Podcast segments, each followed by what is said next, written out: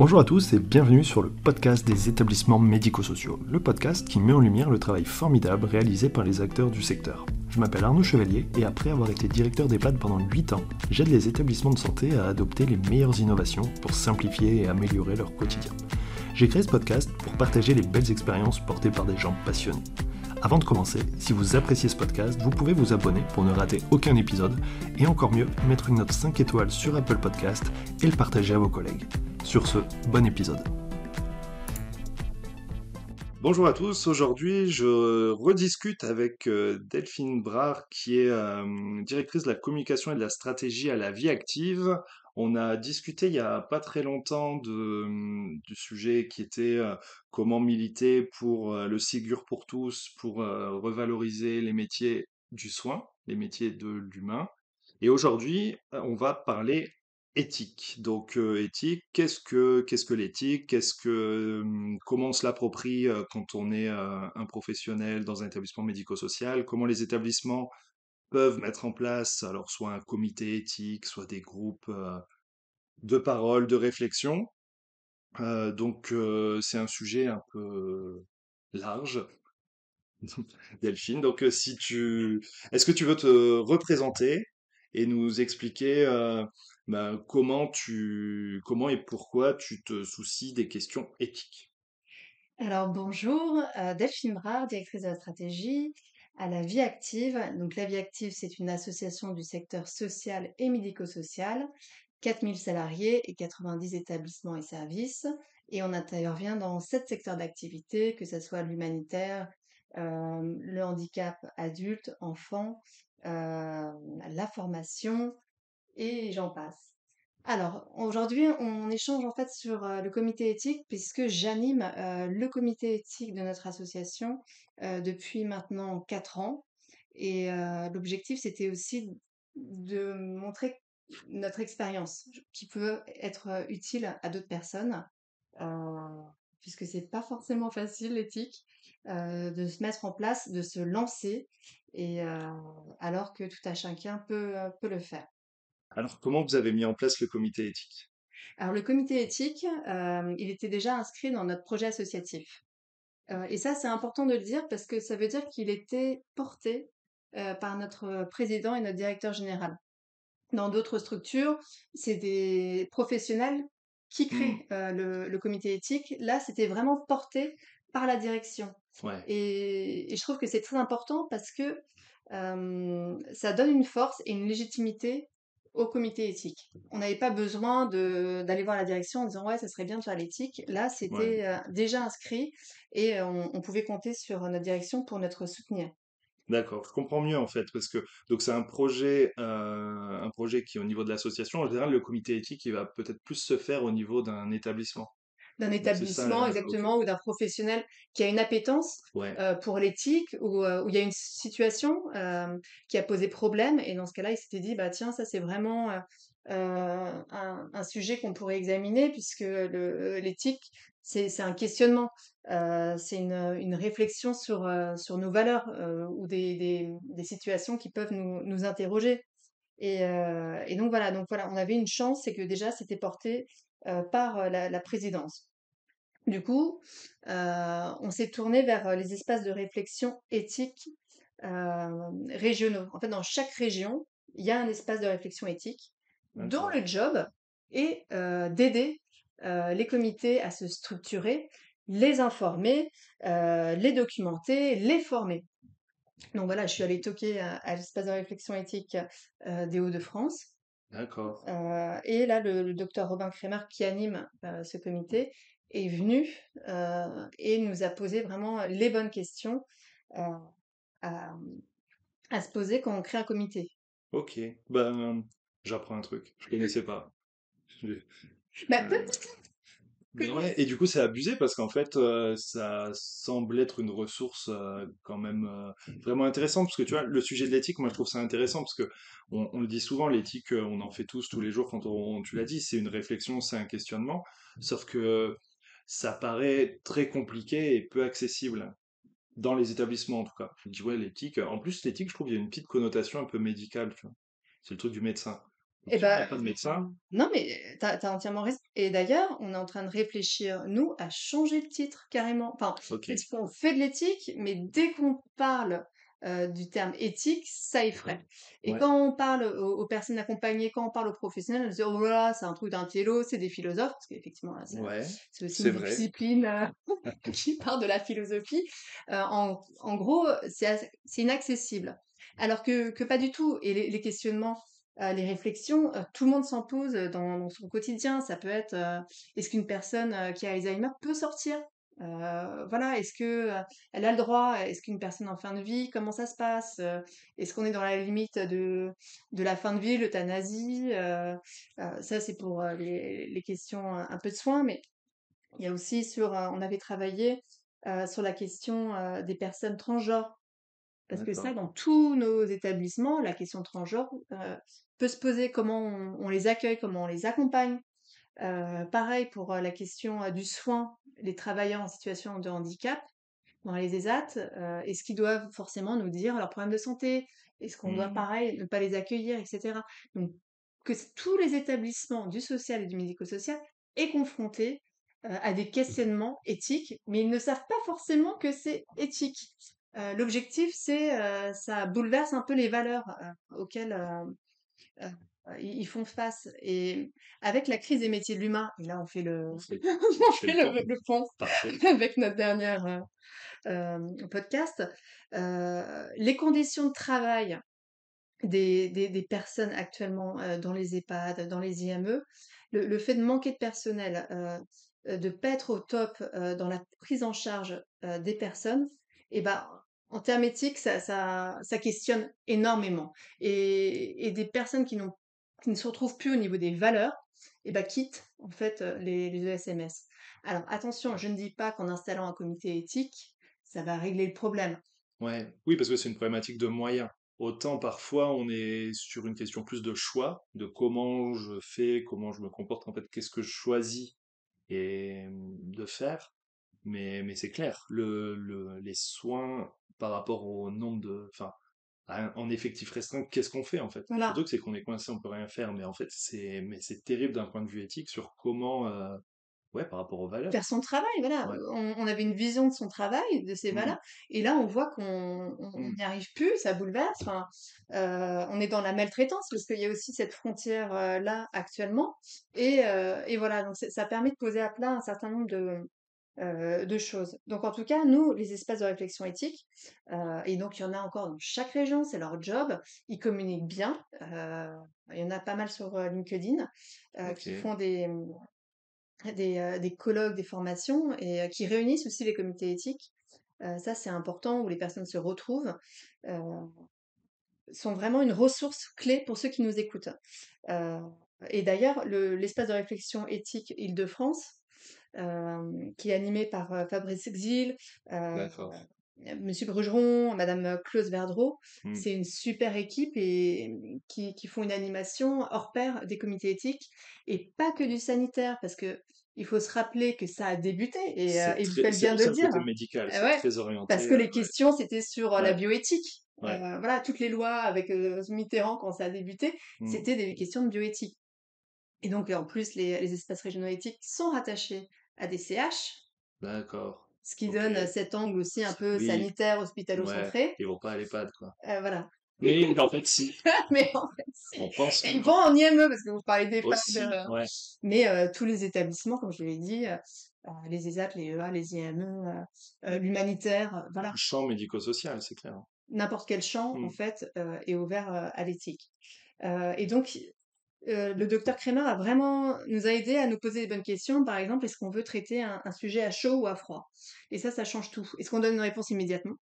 Ou alors, est-ce qu'on réfléchit, on pose le sujet, on se questionne, etc. Mais bon, voilà. Euh, et nous, on a décidé à froid. Euh, ce n'est que consultatif, nos avis. Mmh on n'a pas à dire au directeur, ah, voilà comment tu dois faire ton job. c'est pas réglementaire, c'est consultatif. Ça aussi, c'est très important à, se souvenir. et, et, puis, c'est ouvert à tout le monde, c'est-à-dire que les professionnels, les, les familles, les personnes accompagnées peuvent nous saisir. D'accord. saisir, mais pas forcément participer. Alors, ça, c'est une autre, euh, sujet. Euh, Juste une petite question pour essayer là-dessus. Comment ils vous saisissent? Parce que ça aussi, c'est un sujet médico-social. De comment, déjà, comment je sais que ça existe? Tu vois, même, enfin, je dis pas nous, c'est plus moi, mais si je sais pas qu'il y a un espace de réflexion éthique. Tu vois, donc déjà, un, je sais, c'est bien, mais finalement, bon, que je peux aller chercher un peu sur Internet et je vais trouver. Mais au niveau des, établissements, est-ce que vous avez, comment vous avez prévu ça? De comment les, résidents, les familles euh, peuvent consulter? Alors, euh, communication, communication, communication. Euh, en tant que directrice de la communication, ça m'a facilité les choses. Mais on a mis des affiches, euh, on a envoyé des mails, on a fait des réunions publiques. dès qu'il y a les directeurs, j'en parle à chaque réunion de secteur, etc. D'accord. en disant voilà, on est là, n'hésitez pas, saisissez-nous, etc. Ok. Et vous êtes saisi beaucoup?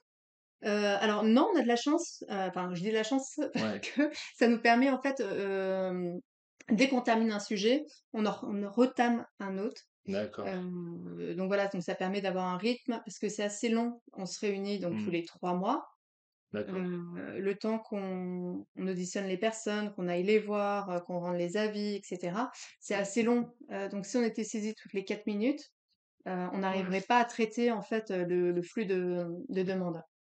OK. Alors tu dis on traite, ça ça fonctionne comment? Moi je vois ça un peu plus comme une, euh, une grande réunion, un CVS un peu bis dans lequel on se dit: «Bon bah voilà le sujet, euh, Qu'est-ce qu'on fait maintenant? Qu'est-ce que vous en pensez?» On va faire un tour de table. Alors la constitution, euh, déjà, ce qui permet d'éclairer, donc il y a un représentant, de chaque, secteur, dans le comité éthique.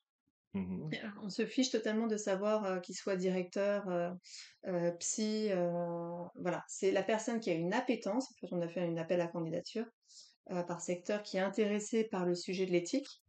donc il n'est pas obligé d'avoir un, DU ou un master éthique, hein. c'est juste mmh. une personne qui aime se questionner, qui aime voilà échanger, candidate. Donc on a, on a constitué notre comité éthique comme ça. Il y a deux personnes extérieures, il y a une personne qualifiée Ok. et un, philosophe également. on voulait avoir un regard extérieur et pas auto-centré sur notre association.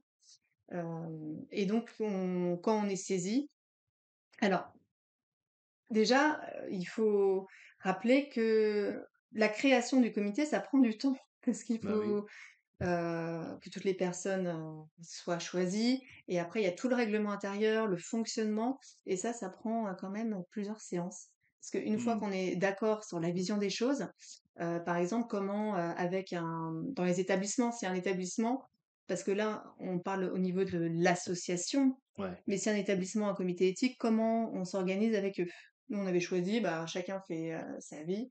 et si le, comité, enfin, si l'établissement veut nous saisir, il peut, mais voilà, ça, ça reste. Ouais, parce que vous l'avez fait d'une manière vraiment participative. C'est vous auriez pu dire, bon, bah voilà, on a un projet dans le projet stratégique d'un, d'un comité éthique qui sera comme ça. Et du coup, avec autant de personnes qui va fonctionner de telle manière, et puis bah, vous venez ou vous, venez pas. Donc vous, vous avez construit en fait le fonctionnement. Au fur et à mesure, voilà, avec tout le monde, les établissements, s'ils veulent un comité, au contraire, et tant mieux. Ouais. Euh, mais voilà, on, on, se marche pas de, dessus. Euh, un autre truc à, à avoir, c'est euh, ayez quelqu'un pour faire les comptes rendus. On ne se rend pas compte de l'importance. Et ça, le docteur Kramer me l'avait dit et ça s'est avéré euh, juste. Euh, les comptes rendus dans, dans, les comités éthiques sont vraiment, vraiment très importants parce qu'après, ils permettent de construire euh, le, les avis. Et, et, comme c'est assez chronophage, avoir une personne dédiée, déjà, ça permet aux autres membres d'être soulagés de, de cette tâche et puis être juste aussi dans ce qui s'est dit. Parce que si on a le sentiment d'avoir porté un avis, de l'avoir défendu et qu'à la fin le compte rendu c'est autre chose, euh, fidèle, etc. Non, mais... fidèle, mais parce que bon évidemment on va pas dire l'inverse, mais enfin c'est parce que je vois l'éthique quand même comme quelque chose de compliqué et d'assez euh, d'assez pointu en fait sur les mots qu'on va choisir, qu'on va utiliser. Et du coup si on n'est pas enfin voilà, il y a vraiment une, enfin, je sais pas, c'est sensibilité, subtilité, mais il faut vraiment être précis dans ce qu'on dit pour que ça traduise, euh, ça traduise le, sens initial, quoi. Exactement, d'où l'importance d'avoir une super belle plume.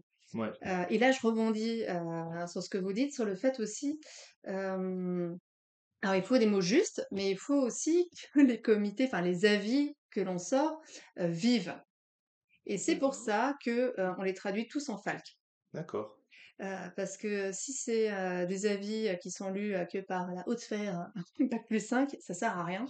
Et on veut que ça soit accessible à tout le monde. Et c'est ça l'éthique qu'on veut mmh. et qu'on mène. Et ça, le, comité éthique était très, très, très, enfin, tous les membres étaient très sensibles à ce que euh, ce qu'on dise, et même si c'est entre guillemets réducteur, ou simplifié, on s'en fiche, il faut que les messages passent. Que ce soit pas une, une éthique, euh, comme on dit, de salon, euh, mais bien une éthique de terrain. Mmh. et qu'on puisse s'adresser à tout le monde. Les personnes accompagnées, quand on parle d'Alzheimer, il faut qu'ils soient au courant. Euh, les, personnes, euh, les IME, les enfants, là on a traité de la sexualité et l'intimité des, enfants, bah voilà, il faut que ça soit compréhensible par tout le monde. Et ça, c'est une de, nos, de notre philosophie. Euh, on les traduit en langue des signes aussi, pareil, c'est important pour nous. et enfin, on fait des films. Ça, c'est un peu la, l'avantage qu'on a dans notre comité éthique. Et ça revient à ce que je vous disais tout au début, que ça soit porté par la présidence, c'est-à-dire que quand je demande à faire des courts-métrages pour mettre en musique notre, notre avis, et eh ben le président il est OK avec nous et dit bah, pas de problème, on fait. Et donc ça fait que chaque avis que l'on rend est accompagné d'un film qui nous permet de débattre sur le terrain. Parce que pareil, avoir un avis et de dire voilà, on a, on a, bossé sur.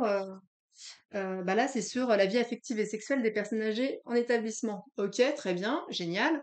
Mais après, c'est quoi le truc? Si c'est pour faire de l'éthique, on se fait plaisir et, et, ça sort pas, ça sert à rien. Donc, on fait un film et on va dans les établissements le présenter et débattre. C'est-à-dire qu'en plus, l'objectif, c'est de le faire vivre.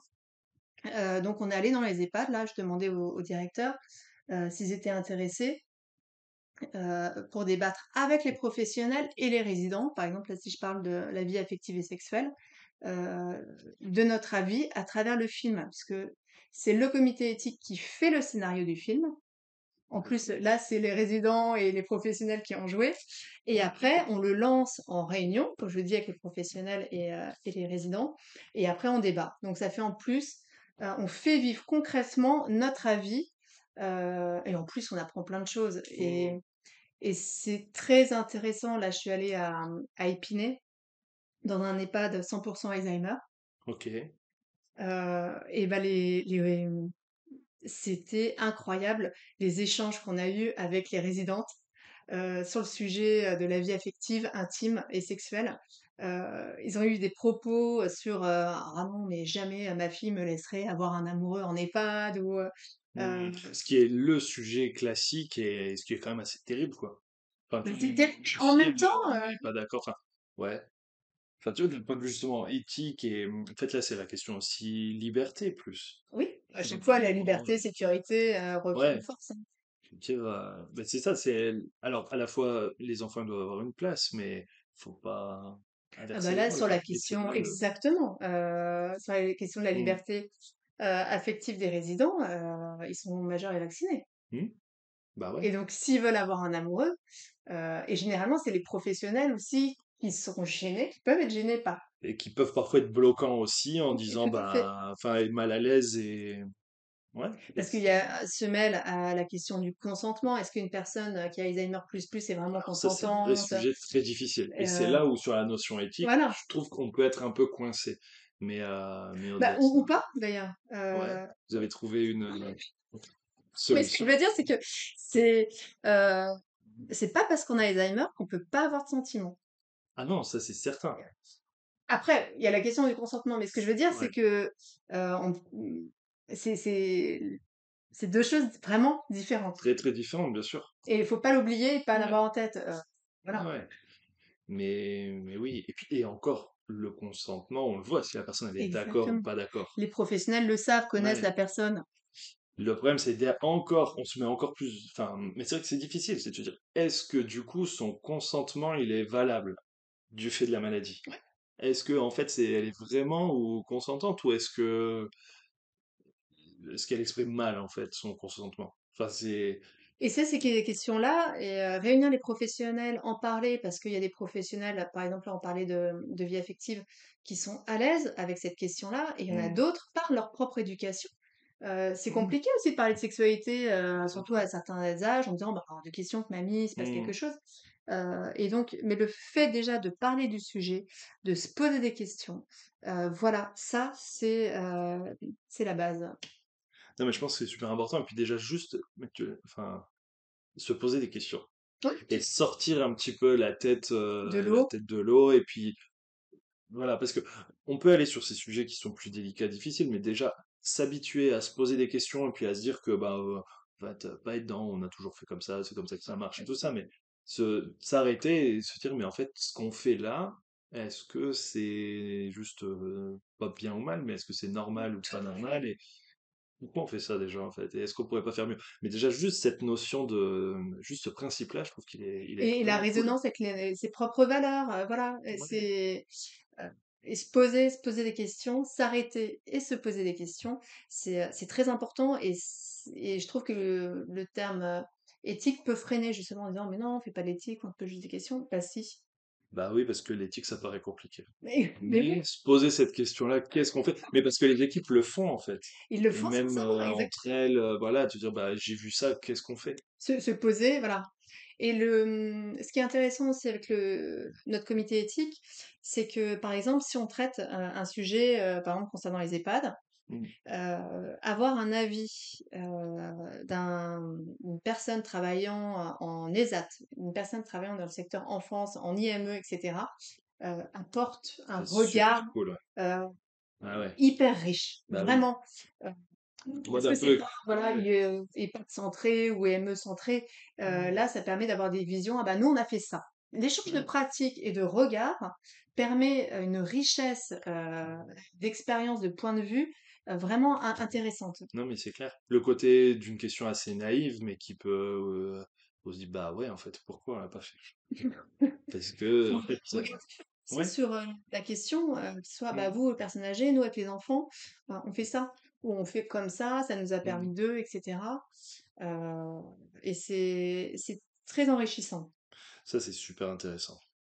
L'amener comme ça, c'est super intéressant. Donc vous avez des, mmh, est-ce que vous avez encore des comités éthiques plutôt inter-établissements qui font leur vie? Alors, il y en a eu, en fait, heu, le problème, c'est qu'elles s'essoufflent, Ouais, heu, très vite. Elles sont montées, bah, pareil, par, heu, la volonté d'une ou 2 personnes et en fait, bah, les les journées ne font que 24 heures oui, et en fait, les les professionnels, ne trouvent plus le temps, de se Mmh. réunir et cetera. Heu, donc il y en a qui qui qui vivent et après, le problème, c'est qu'elles s'arrêtent. Je reviens sur le fait que ça soit porté aussi par la direction. Le mot d'ordre, Mmh. c'est que notre comité éthique, c'est sur notre temps de travail. Et ça, je sais que c'est une grande chance parce que pour avoir échangé justement avec Non le réseau Île-de-France, Ouais. je pensais que c'était euh, quelque chose de normal en fait. Et Bah ça ne moi l'est ça me pas. Sachez que c'est pas la... Ouais, Tout j'imagine. le monde, euh, ça se passe pas comme ça. Et qu'il y en a beaucoup qui le font bénévolement, hors de leur temps de travail, alors que euh, professionnellement, c'est une richesse. Ouais. Euh, alors le fait que c'est devenu, que ce soit devenu obligatoire là, par euh, l'évaluation de la Haute Autorité de Santé va peut-être changer les choses. pose beaucoup de questions sur le type. Mais, euh, mais en tout cas, le fait que ça soit Mmh. quelque chose, ça vous paraît normal et ça devrait l'être, mais ça ne l'est pas. Oui. Et après, enfin, si on regarde aussi euh, d'un autre point de vue, en même temps, comment je mobilise mon équipe, je sais pas, parce que il faut quand même prendre le temps. J'imagine, enfin, je vois pas ça sur euh, moins de deux heures. Je pense qu'il faut deux, trois heures, non? Vous êtes Exact. là C'est- Nous, on est à, à euh, deux heures et demie, je crois, en moyenne, mais euh, c'est une séance tous les trois mois. Oui, donc, euh, Euh, la date est fixée bah, tous les hmm, trois mois. On peut s'organiser, hein, franchement. vous le faites la journée ou le soir? C'est l'après-midi. Donc, C'est ça. Et nous, on l'avait fait le soir pour faire venir plus de familles et tout ça. Et en permettant, en proposant, alors du coup, c'était plus l'équipe du matin, parce qu'on avait fait ça de mémoire euh, aux alentours de 18h, 18h jusqu'à 20h30, puis ça avait, ça avait duré. Ah, ça date, hein. Mais, euh, et l'idée, c'était ben, l'équipe du soir, on peut pas les, l'équipe d'après-midi, on peut pas les mobiliser parce qu'il faut qu'il y en ait qui bossent. Mais par contre, on avait proposé aux équipes du matin de revenir. Bah, nous, c'est inter-établissement, donc on n'a pas ce problème de mettre en mmh. difficulté l'établissement s'il se réunit en réunion. quelques voilà. personnes euh, dans chaque établissement. Voilà. On a 90 mmh. établissements, on est 10, ça ne va pas les mettre en difficulté. mais par contre, donc là, on se, donc, ça fait plus de 4 ans qu'on se réunit. on se connaît tous, il y a une très bonne ambiance, il y a une confiance entre nous. Donc mmh. avant, on faisait venir les professionnels pour échanger avec eux. Et, là, dernièrement, bah, grâce notamment au groupe de travail là, de, animé par Anne-Caroline Close-Verdreau, sur les échanges de bonnes pratiques, j'ai pu, discuter avec d'autres comités mmh éthiques et voir leur fonctionnement, et donc voir comment ils, incluaient, par exemple, les personnes accompagnées. et donc, nous, les faire venir au siège, bah, ça serait un peu trop tribunal. Donc, du coup. Euh, intimidant, en tout Bah, c'est hyper intimidant. On se retrouve, euh, bonjour, c'est le comité éthique, euh, rien que le nom, c'est, ça, ça, fait peur. Et donc, maintenant, c'est le, comité éthique qui se déplace dans les établissements. Donc, là, avant les vacances, on est allé en, dans les IME. Ok. là, le prochainement, on va dans les ESAT. Et après, on ira même aux femmes au foyer d'accueil médicalisé pour, pour discuter de notre prochain avis sur que vaut la parole de la personne accompagnée. Donc ça, c'est une... Ça, c'est pour construire notre avis et pour les faire vivre. Et donc là, ça peut se passer le soir, le midi, etc. Mmh. c'est un autre, les, cafés débats qu'on organise dans les EHPAD, ça c'est encore autre chose pour les faire vivre. Ok, pour après relayer ce qui a pu être. Exactement. Et puis faire des Enfin, là, par exemple, quand je vous disais Épinay, c'était très très riche. même les professionnels, le directeur était étonné que les professionnels puissent se lâcher autant, que ces résidents puissent. c'est pas parce qu'on a Alzheimer que, pareil, elles ont dit des, des, choses, mais d'une justesse. Mmh. c'était c'était bluffant. voilà, il, s'en passe des choses. Hein. Ouais, non, mais c'est clair mais ça demande de l'énergie. Ouais. ça demande. Euh... Surtout si vous faites un film après, parce que ça, par contre, c'est c'est du boulot. Non, vous avez une technique, vous, enfin, il y a quelqu'un qui est rodé en interne, ou vous faites en externe, ou. Et eh ben, en fait, euh, donc on, fait notre avis. Donc ça, c'est quand même le plus dur, ouais, euh, rendre un avis. Et euh, le deuxième, c'est, je demande aux, aux, personnes du comité éthique qui est chaud pour réaliser un scénario. On se voit une fois, on fait une trame d'un scénario. Ok. Euh, et après, on, prend un producteur. Euh, alors, on choisit généralement euh, nos professionnels et nos personnes accompagnées pour faire les films. Moins cher quand même. Et puis les résidents sont ravis de participer. Bah oui, ça ils adorent. donc ça c'était par exemple pour les ESAT sur la question du soin, les travailleurs en situation de handicap étaient très très fiers. Hein. Mmh de, de participer au film, etc. Euh, et après, en plus, en discuter à l'intérieur des ESAT, quand ils voient que c'est d'autres personnes, mmh. comme eux, ça a quand même plus de poids que des acteurs. Bah oui. Et on a pris des acteurs pour deux avis sur la question de la transidentité. Ouais. Parce que c'était compliqué de prendre quelqu'un, parce qu'après, il faut assumer, etc. Et c'est pas toujours facile. Et la question, là, on va sortir le film prochainement, sur la vie affective euh, et sexuelle des, des, jeunes en ESMS. Et là, pareil, on, ne se voyait pas, euh, on a peut-être eu tort hein, de demander aux jeunes, mais après, c'est pour, voilà. Mmh. Parce que le, scénario est quand même, ça peut poser question. Enfin, on voulait pas mettre en difficulté les jeunes qu'on accompagne là-dessus. Et donc, on a pris des acteurs. Ok. Mais c'est sûr que c'est un, un moyen de communiquer qui est quand même super efficace pour passer un message, quoi. Pour aller chercher l'émotion et tout ça. Alors, oui, et, en même temps, euh, voilà, je suis directrice de la communication, donc euh, autant vous dire que euh, j'ai utilisé tous les moyens possibles pour communiquer du comité éthique. Mmh. On a fait une évaluation pour savoir est-ce que les gens, bah, parce que voilà, on accompagne des centaines de personnes, on a 4000 professionnels, est-ce qu'ils connaissaient le comité éthique? Mmh. en fait, la réponse est très faible. J'ai plus les chiffres en tête, mais malgré une communication assez insistante, on connaît pas. Et la meilleure façon de faire connaître son comité éthique, c'est le bouche à oreille. D'accord. Mais je je m'y attendais pas, des chiffres impressionnants. Donc bouche à oreille, ça veut dire les gens qui participent au comité éthique qui vont dire ah bah tiens les personnes qu'on a sollicitées pour donner notre avis parce qu'on n'est pas on a fait venir plein de professionnels depuis le début pour qu'ils nous parlent de l'expérience, euh, qu'est-ce qu'ils ont mis en place. Et c'est eux, en parlant à leurs collègues, ah, en fait, euh, le comité éthique. Ah bon, il y a un comité éthique euh, qui a fait que ça s'est su. Non, c'est quoi ce truc bizarre? Et puis, bah non, en fait, c'était bien, on a parlé de ça, on a parlé de ça, on a vu ça, on a vu ça, c'était ça le sujet, c'était intéressant. Ok. Ok. Bah, ça a pas l'air si compliqué. Alors, comment on le met en place? On... Il faut quelqu'un qui, qui soit motivé. Euh, il faut un pilote euh, qui a une appétence euh, pour l'éthique, pour animer, parce qu'on n'a pas parlé, moi j'anime le comité éthique, et ça veut dire une bonne organisation, ça veut dire envoyer des comptes rendus, recevoir enfin, les avis des personnes, en tenir compte, etc. Donner la parole à tout le monde, parce que quand je vous disais autour de la, la table, il peut y avoir un, un médecin, une psychologue, une assistante sociale. Euh, il y en a qui se sentent plus ou moins aptes ou, à, parler. Il y a les grands bavards. il y en a qui disent oh non, euh, ce que je vais dire c'est nul. Timidés. Non, mais ça c'est un vrai sujet. Et, l'animateur, son rôle, c'est vraiment de de permettre de donner la parole à tout le monde et qu'il y ait un équilibre. Euh, parce qu'on disait, par exemple, souvent j'ai entendu dire oui, les médecins ils parlent beaucoup. c'est à ça que je pense, parce que sur un autre sujet, mais sur des dimensions de management participatif, de conduite de réunion et tout ça, l'objectif sur un staff pluridisciplinaire, c'est que le médecin, il parle obligatoirement en dernier. Et parce que derrière, il va tout influencer. Si le docteur, il a dit, ah ben, il y a ça, derrière, euh, enfin, il faut une grande gueule pour aller à l'encontre. Bah, en tout cas, il faut qu'il y ait une, euh, que le médecin euh, comprenne que sa parole est exact, vaut la même que n'importe qui euh, autour de la table et qu'il n'y a pas un décideur. Ça, je suis d'accord. C'est un équilibre qui se fait. Il n'y aura pas trop de problèmes. Logiquement, le médecin, ça, il... ça dépend qui, mais quand même, ça va. Mais c'est juste, en fait, mais de fait, tu vois, le, médecin, forcément, sa parole, surtout sur un comité éthique, sur un sujet euh, un peu plus compliqué, presque les gens, ils vont attendre la parole du médecin. Mmh. Ou pas? Ou pas.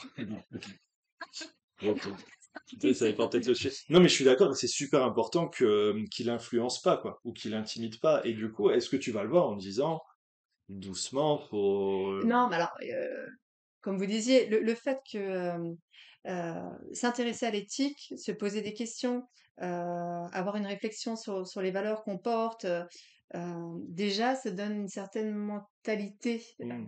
C'est pas je sais, c'est comme ça. oui, bien sûr. Et, déjà, les membres, quand je disais, euh, mmh. c'est les membres qui sont intéressés, euh, une personne qui va que parler d'elle ou quoi que ce soit ne viendra très peu, enfin, ça n'aura que peu d'intérêt en tout cas. Ok. Comment vous choisissez les sujets? Alors au début, on avait peur, euh, pour tout vous dire, que personne nous saisisse. Ouais. Ah on, a, on, a, pris l'option, on peut s'auto-saisir. et en fait, on a été saisi dès le début sur euh, la question de la liberté euh, euh, d'aller venir en, EHPAD. Et en fait, le fait qu'on questionne, que j'en parle justement en réunion de directeur, dans les différentes réunions, on, est saisi régulièrement sur des problématiques. donc, on n'a jamais eu à s'auto-saisir. Mais par contre, on a décliné, par exemple, la question, on avait été saisi sur la question de la sexualité et l'intimité des personnes âgées. Et c'est le comité éthique qui s'est dit, euh, ça serait intéressant aussi euh, de voir comment ça se passe euh, chez les jeunes qui sont en, en, ESMS. Ah d'accord, donc vous avez fait les deux. Vous l'avez pas vu d'une manière plus globale. On, a, fait un avis sur les, les, les résidents d'EHPAD et on a fait un second avis sur, sur les jeunes. Ok. Bon, vous êtes à 4 ans par trimestre, donc vous avez bien fait 12-13. Oui. Hein parce que comme ça, c'est un a priori, mais je me dis, bon, liberté d'aller et venir, sexualité, on va faire aller euh, contention, euh, un truc autour du médicament et tout ça. Après, sur un champ plutôt plus jeune, euh, je sais pas, le, l'implication peut-être des parents, voilà, mais je me dis au bout d'un moment, est-ce que est-ce qu'on n'a pas fait le tour? Est-ce que du coup on va pas ramer pour trouver un sujet? Donc a priori non. bien? Alors franchement, en ayant sept secteurs. Oui, c'est plus large. On peut, il y a les tutelles, le champ tutélaire, les champs humanitaires qu'on n'a pas ah traités. Enfin, c'est c'est très large. Et même au sein même d'un secteur personnes âgées, là, il y a la loi sur la fin de vie qui va arriver. alors j'étais étonnée. renoncement des soins. Non, mais c'est vrai qu'il a. Non, non, non. Alors là, franchement, mmh. ça pleut. Ouais, ouais, ok. oui, oui. Non, et puis après, quand on cherche, on trouve. C'est ça aussi. Hein, c'est le principe. Déjà, juste se poser et puis et puis de voir ce qui se et passe. Et les questionnements, vraiment, euh, venir, mmh. et plus on en parle, plus les gens se disent, ah bah tiens, euh, ça c'est peut-être de l'éthique et, et débattre. Et, je vous dis encore une fois, notre objectif, c'est pas tant de rendre des avis, mmh. que de les faire vivre après au sein des établissements. C'est-à-dire que voilà, il y, a un, il y a un comité éthique au sein de l'association, mais après on le décline, on le fait vivre tous nos avis au sein des établissements, et ça c'est vraiment ce qui nous importe. Ouais, bah c'est, c'est oui, sinon ça sert pas à grand chose. Enfin, c'est bien pour les gens qui ont participé. Après, c'est comment on arrive à améliorer un petit peu les. Euh, Mais c'est, ça, c'est pas facile, hein. Non, non, parce qu'en plus c'est des sujets qui, qui, peuvent, euh, on l'a dit au tout début, heurter les valeurs des équipes ou des personnes en fait, et où on est un peu, euh, on peut avoir le sentiment parfois d'être un peu face à un mur, et si on n'en parle pas, euh, D'où les films qui peuvent permettre de, faire une belle introduction en tout cas et d'amener le sujet. Ok. Est-ce que pour, euh, pour conclure, on, il y a eu des, des, belles choses, alors au-delà de peut-être des échanges qu'il peut y avoir pendant les comités, mais peut-être des, des choses simples qui émanent d'un comité éthique et qui ont permis de bah, justement d'avoir un impact concret sur le terrain, sur les établissements, des choses qui seraient ressorties. la formation. En fait, insister sur former les personnes, par exemple, sur, je, me souviens, sur comment accompagner au mieux les personnes transgenres. Mmh on insistait beaucoup sur la formation des professionnels à cette thématique. sur la vie affective et sexuelle, par exemple, des résidents en EHPAD, c'était d'en parler. On, voyait la différence entre des EHPAD où le sujet était tabou. D'accord. Et où le sujet était pris en charge par une personne, que ce soit une mmh. psychologue ou pas, et comment ça mmh, permettait de, euh, d'améliorer les choses, de, parler d'un sujet qui est comme un autre, qui est devenu comme un autre. Euh, alors que voilà, il y a des équipes euh, qui ne voulaient pas, ne pas forcer les gens.